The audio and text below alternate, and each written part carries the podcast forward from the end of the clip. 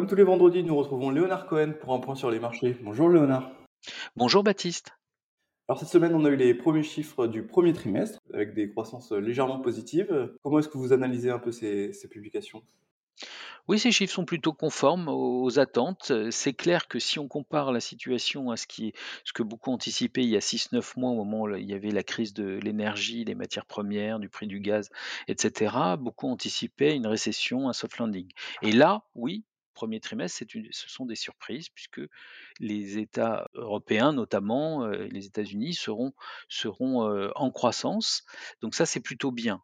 Par contre, il est clair que la crise bancaire que l'on a connue au mois de mars et qui fait toujours un peu peur a rafraîchi les investisseurs et il reporte à 6-9 mois des investissements un peu plus risqués en, en basculant, si vous voulez, dans, un, dans des stratégies plutôt d'attente assez défensives.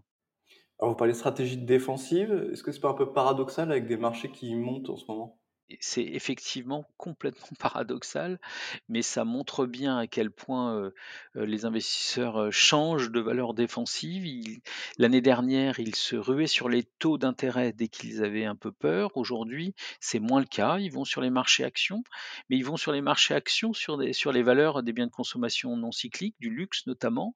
Hermès est à +36 depuis le début de l'année, L'Oréal +31, heu, LVMH +27.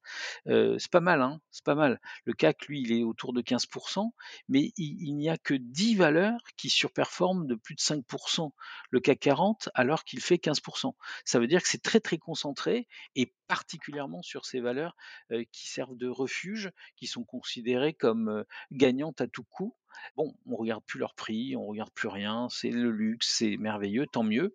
Mais clairement, ça, exprime surtout la situation dans laquelle nous sommes, phase de transition, comme l'année dernière, ben, on verra dans 6-9 mois où atterriront la croissance économique au niveau mondial et en particulier sur les pays européens.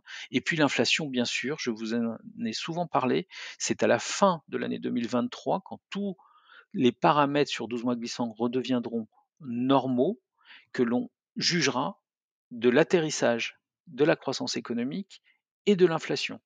Et en fonction de ça, les choix des uns et des autres euh, auront été pertinents. Donc la période actuelle, ce sont plutôt des tests de résistance pour les processus de gestion. Et puis il faut, savoir être patient. Alors on va finir avec les États-Unis.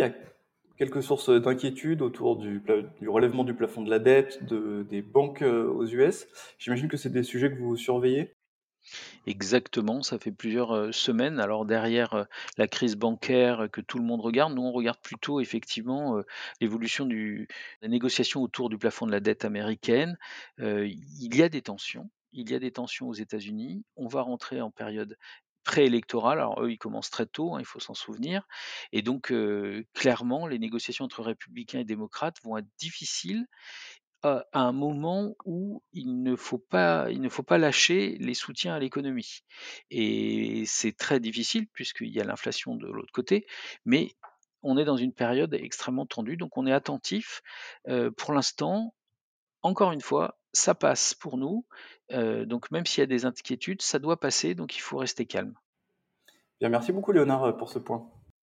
Merci, bonne semaine.